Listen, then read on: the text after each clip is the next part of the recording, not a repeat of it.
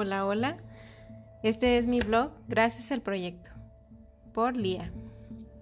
6 de febrero del 2021. Día cero. ¿Por dónde comenzar? ¿Cómo? ¿Cuándo? ¿Por qué? Desde el 2017, que terminé de escribir mi primer libro gracias al proyecto, estas preguntas me han perseguido cada día, como policías que buscan al criminal para que cumpla su deuda con la justicia. ¿Pero cuál fue mi crimen? Procrastinar. ¿Y cómo me declaro? Culpable. Y no seré condescendiente conmigo misma ni enumeraré una larga lista de las razones por las cuales postergué este momento que mi alma me reclamaba en el eco de cada uno de esos días. En mi defensa, mi único argumento es que aún no estaba lista. Lista para partir y aventurarme en la zona de lo desconocido, aquello que me obligara a dejar la seguridad de mi puerto. Me di cuenta que me encantaba escribir cuando era niña, pero para poder escribir tuve que saber leer primero, ¿verdad? Pues sí, aprendí a leer gracias a que Susi se hace sola o que Memo ama a mamá. en un inter entre el kinder y primer grado de primaria fue que logré aprender a leer.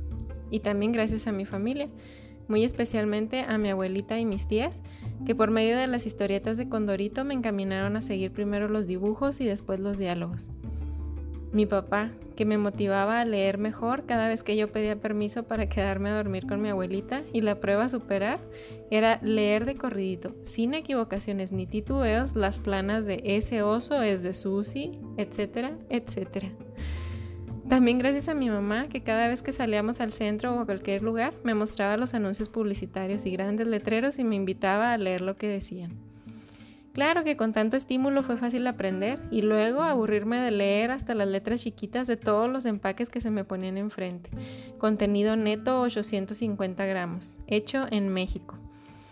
Mamá, tráeme otra cosa, ya me aburrí de leer tantas veces el empaque de la leche. Eran mis quejas comunes en la mesa. Pero fue en quinto grado de primaria cuando la maestra Lucy nos encargó inventar un cuento. El tema era libre, pero tenía que cumplir ciertos requisitos como originalidad, extensión, más de dos cuartillas y escoger cualquier lugar real del mundo donde se desarrollara la historia. Y recuerdo perfectamente la emoción de elaborar esa primera tarea. Así que agarré mi gran diccionario Océano, el cual es un libro gordo, o mejor dicho, diccionario enciclopédico, y me dispuse a hacer mi primera investigación para poder inspirarme a crear mi primera gran historia. Así que recuerdo que escogí Chad, África, y los personajes fuimos mis papás y yo, que viajábamos a ese desértico lugar en medio de una aventura dramática envuelta en acción, misterio y ficción. Es todo lo que quedó en mi mente, ese documento se perdió y lo único que grabé en mi corazón fue la emoción que sentí por tener el permiso y la total libertad para crear una historia de mi total inspiración en una hoja en blanco. Disfruté muchísimo esa tarea y cuál fue mi sorpresa, que a los pocos días la maestra Lucy les mandó llamar a mis papás para decirles que había hecho un buen trabajo y que sería buena opción que siguiera mejorando mis habilidades con la escritura. Fue tan enriquecedor para mí a la edad de 10 años escuchar a mi maestra decirle a mis papás que me apoyaran que sentí por primera vez que sí podía llegar a ser escritora. Pero eso fue todo. No profundicé en mejorar mis habilidades ni estudié más allá de lo que la materia de español me exigía. Solo aprovechaba los cumpleaños de mis amigas para extenderme en la redacción de largas cartitas de felicitación, para expresarles mis sentimientos. Ahora sé que en realidad yo no sabía qué era lo que quería decir.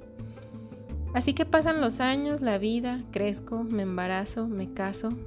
Así es, en ese orden. Todo transcurre con, con normalidad y de repente la muerte me sacude el alma.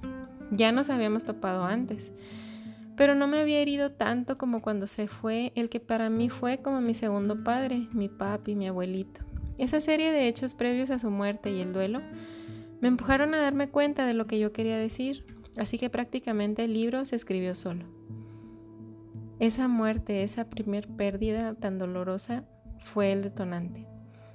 Y parte del libro y lo que significa para mí, mi propósito en esta vida, es que también se hizo necesario crear este espacio para compartir más allá de las páginas impresas en papel toda la transformación que ha sucedido en mi alma a partir de esos momentos.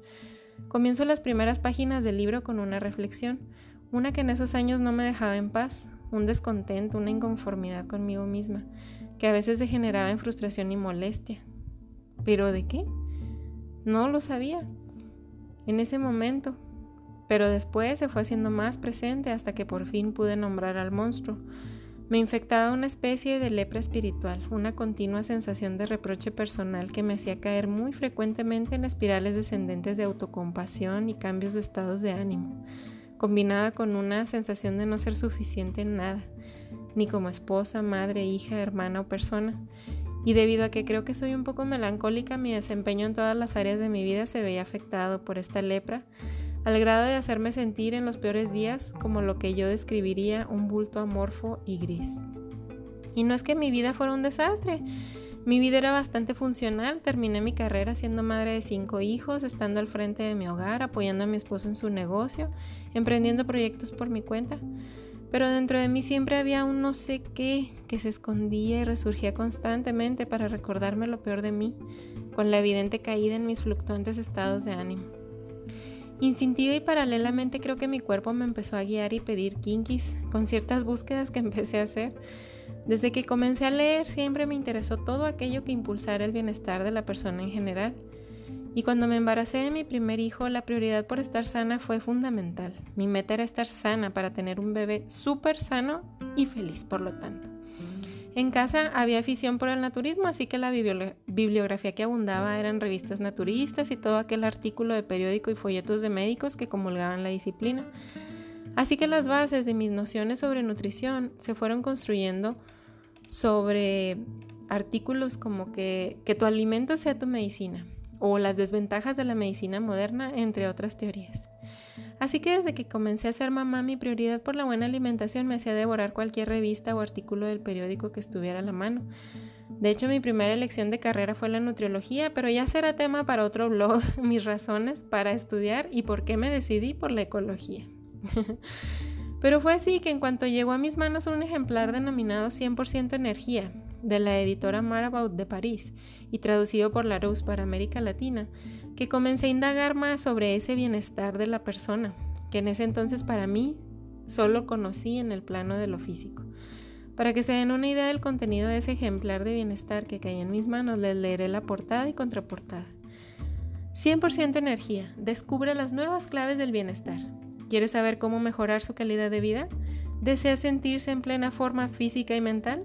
Cambie su forma de vida. Esta guía le permitirá estar al 100% a través de una alimentación adecuada, ejercicios y técnicas para combatir el estrés y cuidar de su cuerpo, automasajes, mascarillas de belleza, aromaterapia, 100% nutrición, más 100% condición física y mental, más 100% belleza, igual a 100% de su potencial físico y psicológico. Vaya, vaya, este libro prometía tenerlo todo. Y cerraba con broche de oro con la frase matona. ¿Qué espera para estar al 100%? Vaya, pues acabar de leerlo, ¿verdad? ¿Qué podría salir mal con la receta para estar al máximo nivel? Pues no se despeguen, porque esta historia apenas empieza.